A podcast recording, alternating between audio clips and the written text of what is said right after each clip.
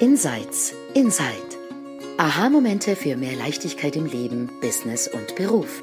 In diesem Podcast stehen persönliche Erkenntnisse im Vordergrund unter dem Motto There's nothing to do, there's something to see. Du entdeckst die drei Prinzipien hinter dem Leben und lernst, wie mehr Gelassenheit, innere Ruhe und entspannter Erfolg auch für dich möglich sind. Genieße die folgenden Minuten. If you're an English speaker, hello and welcome to a new episode of Insights Inside. And if you're new here, um, let me introduce myself. My name is Shailia Stephens, and usually I'm speaking in German about the three principles with my colleagues Sandra Heim, Silvia Chytil, and Lea Wernli.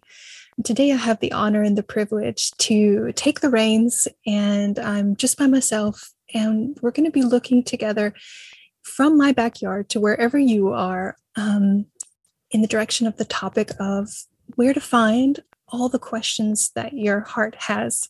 Where do you find all your heart's questions? How do you get them answered? So stick around while I let the Germans know what's going on, that we're taking a, a subtle, different route than we usually take. And um, we'll get on with that English episode in just a moment. Hallo und herzlich willkommen. Wenn du deutschsprachig bist, willkommen zu einer neuen Episode von Insights Inside. Wenn du neu hier bist, ähm, ich würde mich gern vorstellen. Mein Name ist Shalia Stevens. Ich bin Amerikanerin. Ich lebe in Deutschland. Normalerweise ist dieser Podcast ähm, wird, wird es gedreht in Deutsch ähm, für ein deutschsprachiges Publikum zusammen mit meinen Kolleginnen Sandra Heim, Sylvia Kettil und Lea Wernley. Und heute bin ich alleine wieder mal im Garten und drehe eine Episode für dich auf Englisch. Das ist eine Abweichung von unserem normalen Vorgehen, aber ich hoffe, es wird dir gefallen. Und zwar geht es um das Thema, wo du die Antworten findest für die Fragen deines Herzens. Also wenn du Fragen hast über dein Leben, dich wunderst, wie es weitergehen sollte, könnte, bleib dran. Diese Episode wird bestimmt spannend für dich sein. Und wieder mal den Hinweis, wenn du Englisch nicht so doll verstehen kannst, wenn das nicht deine beste Sprache ist, ich würde mich so freuen, wenn du trotzdem bleibst und einfach dich zurücklehnst, entspannst, ähm, gar nicht so sehr auf die Sprache achtest, sondern auf das Gefühl, das vermittelt wird und sei neugierig und überrascht, was das mit dir macht. Ähm, da ist eine, eine Kraft und eine Magie in dem Gefühl, ähm, was die Worte eigentlich weit hinausgeht. Also herzlich willkommen. Äh, wir sehen uns am Ende der Episode für eine kleine deutsche Nachricht, bevor du gehst. Hello, and welcome back to a little talk from my yard, or as we say in Germany, from my garden. Um, it's a little bit unpredictable out here. Um, the neighbors are still working on their house, and I hear them hammering and drilling over there. But um, yeah, going to do what we can. So, today I want to talk about the fact that all the answers that your heart are looking for are within you.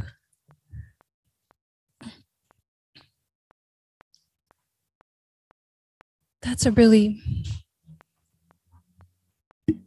beautiful statement, but also it's a statement that I didn't understand for a really long time. I remember when I first became a coach, started my coach training back in 2008 and um, finished my degree in 2010 in Vienna, Austria. And I thought it was my job to give my clients answers or if not that, that we needed to really think about their questions. Like, get things from their head onto paper um, intellectualize, rationalize, categorize, eliminate, come up with some sort of direction from well really out of their out of their personal thinking. And when people would say everything that you need was in, within you i'd be like yeah right. If that were if that were true we would never have to have conversations with other people get advice from mentors work with a coach, um, Google things, like whatever, right? Like I, I thought that was true to a point. And today, I know that it is true. It's just true. All the answers that your heart is looking for literally there to be found within you. And that doesn't matter if your heart's question is orienting yourself new in your in your business or if your heart's question is whether to stay or go from a relationship or if your heart's question is whether to give your horse medicine or not, or whether your heart's question is to go on that trip or stay home. Um,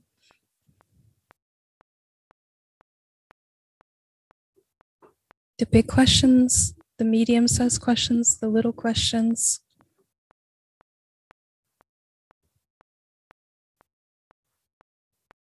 What to do next. Um,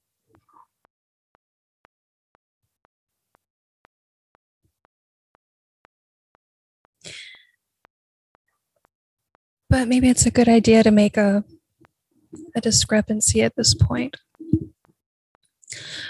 And I I use the word in the beginning, um, your heart's question. Now, this is just a metaphor, right? That your heart could have a question. but where I'm pointing to is the difference when a question truly arises within us. A, curio- a curiosity, um, a wondering, um, uh, a like, hmm, I don't know, like uh, looking looking into the unknown and just like being like, hmm, yeah. I wonder, I wonder what's going to come to me on that. Do you, do you feel the feeling of those questions arising from in you, from a deeper place, from a calmer place when when you've got not so much on your mind or when your personal thinking is maybe not so interesting at the moment. Those those heart questions or heart curiosities hmm they they they come with um they come with a certain feeling. And they're they're a different feeling than the question of our minds right? So when i say minds i'm not i'm not speaking about the principle of mind. I'm speaking about the mind as we use it in the english language the the intellectual mind our our computer brain. And the questions of our intellectual mind our computer brain they have oftentimes a different quality in the feeling, right? There are oftentimes questions that the brain comes up with. And they feel oftentimes like important, like I need to answer that question. If I don't, I'm not okay. Our intellectual minds will ask us questions that feel urgent, like they need to be answered right away. Otherwise, we're not going to be okay. Otherwise, we can't move forward. Otherwise, you hear that word, otherwise. When the rational brain poses questions, they're often repetitive questions. One of the questions that I used to have in my in my life as a business owner, just a little business or just a one person coaching business with a few virtual assistants, was always like the question what should I do next in my business? What's the next offer I should make? Is it need to be a high priced offer, or a low price offer? How am I going to price it? What should I do to, to market it? Now, see, when you listen to those questions, they sound like kind of good questions, right? For someone who has a small online business and who's trying to get clients and seems like questions that anybody might ask themselves and that need to be answered in a in a type of situation like that and that may be true you want to have a price you can tell your clients. It's a good thing if you have an offer if you're trying to be in business. I'm not questioning that. The problem was that my my rational mind kept repetitively asking me those questions again and again and again and again. You see? So the first 6 or 7 years of my business before I came to this understanding, my brain would be constantly asking me those questions again and again. Where are we going to go next with the business? What's the next step? What's the next offer? How much is it? How are we going to get the people? It's just constant.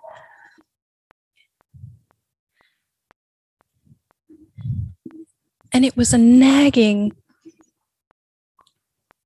urgent feeling every time that that question would come up. And I would I would run out and I would try to get an answer for it. I'd think about it a lot. I would talk to my mastermind buddies about it a lot. I would go pay a high price coach. I can't even tell you. I mean, it's almost embarrassing to say how many, how much money I, I sunk in, in coaching and mentoring with business gurus, trying to get those questions answered every time they would come up you know, because I'd answer them. I'd make the offer, I'd make the price, I'd go and try to get the clients. It would work most of the time. Sometimes it didn't. But even if it would work and I had success, it would just start over again and again and again.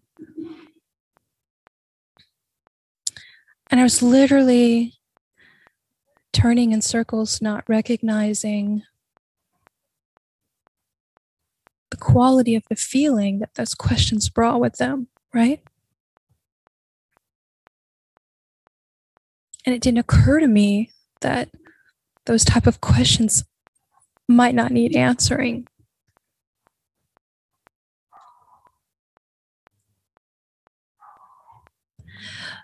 the questions of our our heart they feel they just feel different that's all that's all i can really say about it. And you'll you'll you'll look for yourself in your life where you have questions going going on. Just feel feel into the question the quality of the feeling that that question brings up in your in your experience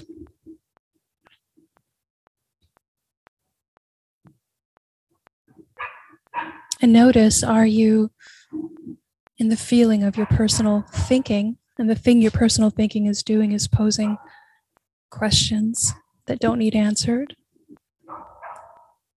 Or are you in the feeling of life? And in a, in a human life, there can be questions of the heart, right?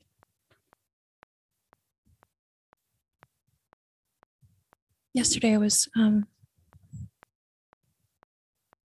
sitting in the living room with my husband, and I think I told you on the last podcast episode that his father is in the hospital in Nuremberg. And he had just gotten home from from Nuremberg. He was visiting his mom. And he hadn't been home for 24 hours. And he started getting the heart question Should I go back? Should I go turn around and go right back? He had talked to his mom and noticed she was just not not in a good place and he felt he might be more needed there than than here. And I said, well, to him, you know, he had he had been planning to go for like a a hike with a friend with the dogs. And I said, why don't you just go on that hike? You know, a couple hours, come back home and see where you are. Is that question still there? And if it is, you know, what can you what can you see about it? And when he came back, he he still had the question, but actually the question had turned into a knowing. He knew to go. He felt he needs to pack his bags, get in the car, and go. it was the right thing to do from his inner wisdom. It was the uncomfortable thing to do. Turn right back around, pack all your bags back up, try to do a a remote job from your parents' house, from the dining room table, um, on all your business meetings with your bank colleagues, while your mom's in the other room, you know, constantly asking you if you want lunch. it's the uncomfortable thing to do, but it was the thing he knew to do. And his mind, his his rational mind didn't like that discomfort or that that yeah, that it was the uncomfortable thing to do. And it kept saying, Should I really go? Maybe I don't need to go. Maybe it's okay if I if I stay here. But the feeling of that was off. He could feel it. His heart answer to his heart question was go.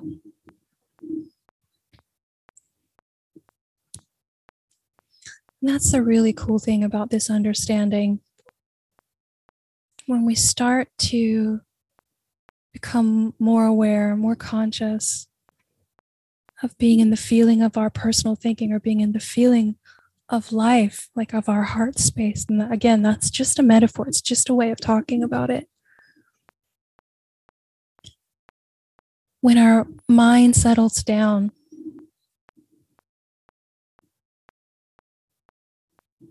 we just feel much more easily the the yes or no, the stop or go.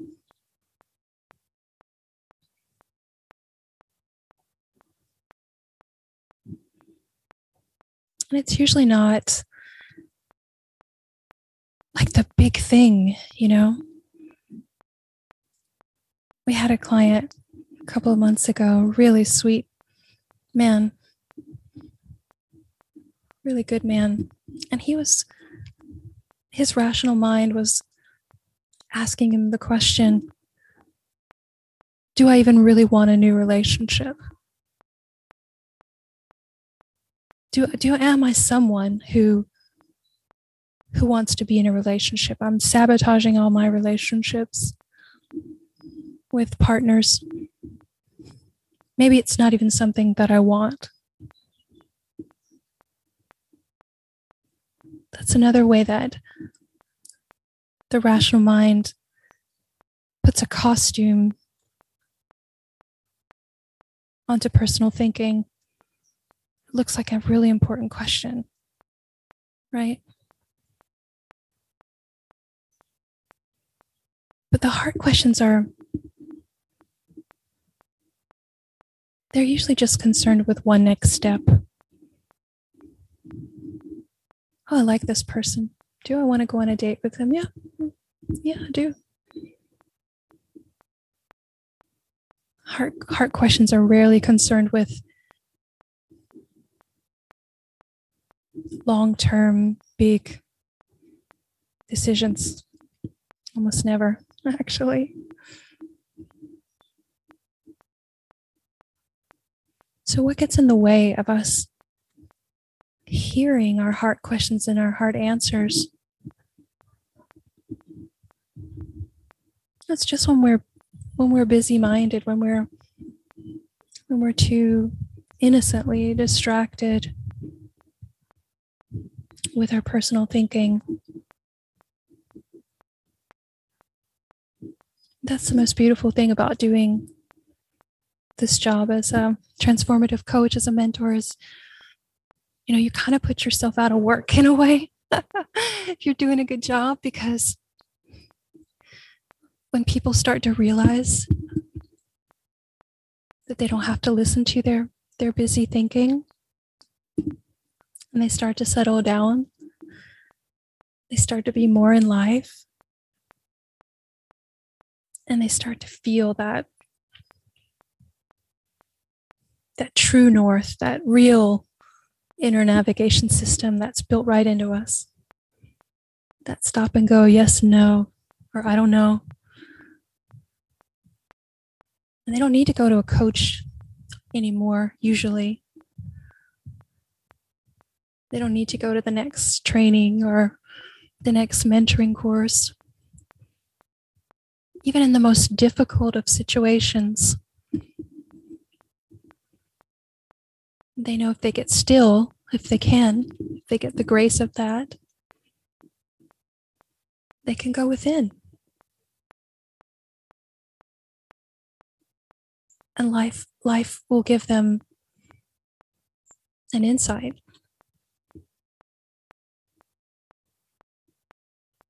an answer you know either either a very practical answer to a practical next step for here in this blood and bones human life or it could be an insight to a higher level of consciousness that where the ghost is is raising its consciousness, like even more deeply understanding who we really are and how we work.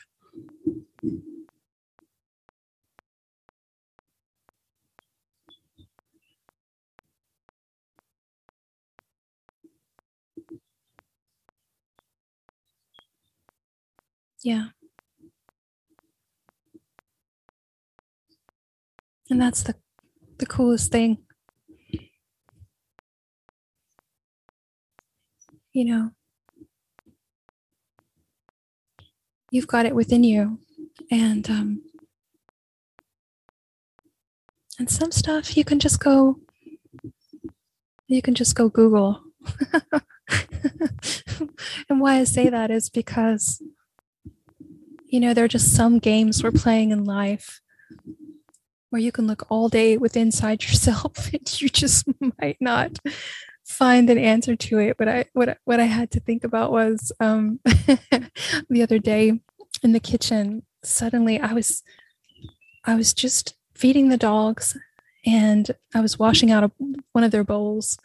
And all of a sudden my bare feet i could feel like water just filling up like the kitchen floor and i'm standing in water and there had been like a clogged pipe and then um, it, it broke open in one area and it just started pouring out onto the floor.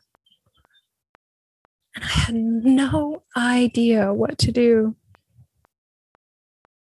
I had no experience with pipes. I'm not like a, a person who works with their hands or like, you know, I do computer stuff. That's my thing. it's good in those cases if you have a plumber.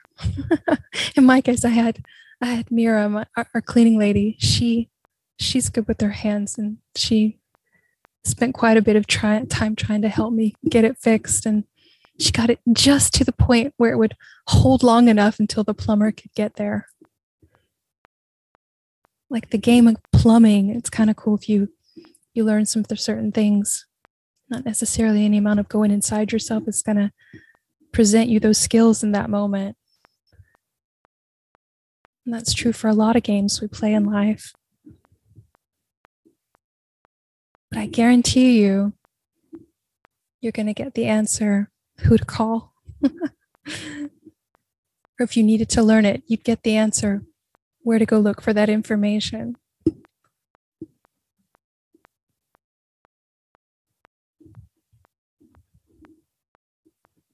Yeah.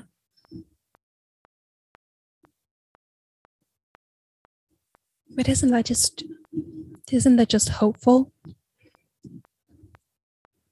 Like all the answers and insights that you need for your life, for living your human life, are on tap. We were doing a course, Lea and I, a couple of um, months ago with this um, very animated, charismatic, super intelligent Pakistani woman who lives in England. She was, um, we were in one of her course learning how to how to set up a membership site because we wanted to create one and I knew how to do it technically, but I didn't know how what what's modern, what's up to date. How do you how do you set that up? How do you create a good retention? Like what are what is what is the best practice at the moment? And she was really smart. Her name's Bushra, this lady we, we learned from. Uh, we got a recommendation to go there. She was one of the one of the models for the membership was a brain on tap. so for those of you who are not native English speakers, that something's on tap just means like like beer on tap. You go to a pub, and you pull the lever, and it just comes out of the faucet. It's just you turn the lever, you get the beer. You turn the lever, you get the beer. Beer on tap, brain on tap. In that case, with the membership, it was like your coach is there, and you can turn on the lever and get information from that coach. And where, where I'm pointing today is like You've got wisdom on tap. Just pull the lever. And you have access to answers and insights for your life as a human and spiritual being. It's really true.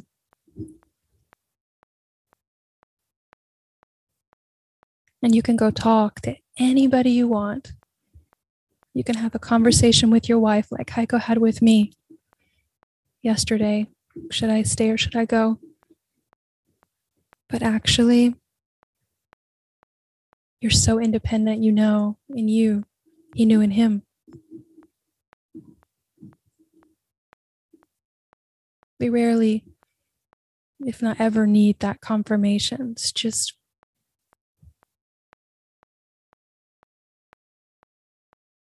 the way humans interact with the all oneness through the conversation with others, really.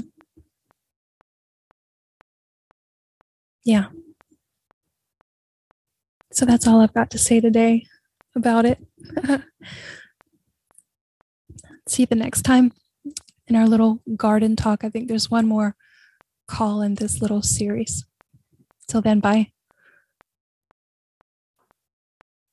I really hope that you enjoyed this episode of Insights Inside in English today. Keep a lookout for further episodes, special episodes that we create in the English language in future. We'll let you know um, when that happens via email. So be sure to get on our mailing list for that. Für die Deutschsprachigen unter euch, ich hoffe, dass die Episode dir heute gefallen hat, dass du in das Gefühl gekommen bist, das ich auch gefühlt habe, während ich gesprochen habe. Ich hoffe, dass du für dich hast was mitnehmen können ganz egal, ob du Englisch hervorragend verstehst oder gar nicht so gut. Ich freue mich, wir freuen uns, dass du dabei bist und wir hören uns bei einer nächsten neuen Episode von Insights Inside. Bis dahin, tschüss. Wir hoffen, dir hat diese Episode gefallen und du hast etwas Neues für dich herausgehört. Hinterlass uns doch einen Kommentar und erzähl uns davon. Wenn du keine Episode versäumen möchtest, abonniere am besten den Podcast auf deinem Lieblingskanal. Alle Sprecherinnen sind erfahrene Coaches und unterstützen dich sehr gerne auf deinem individuellen Weg zu mehr Leichtigkeit im Leben, Business und Beruf. Besuche uns dazu auf unserer Webseite insights-insight.com.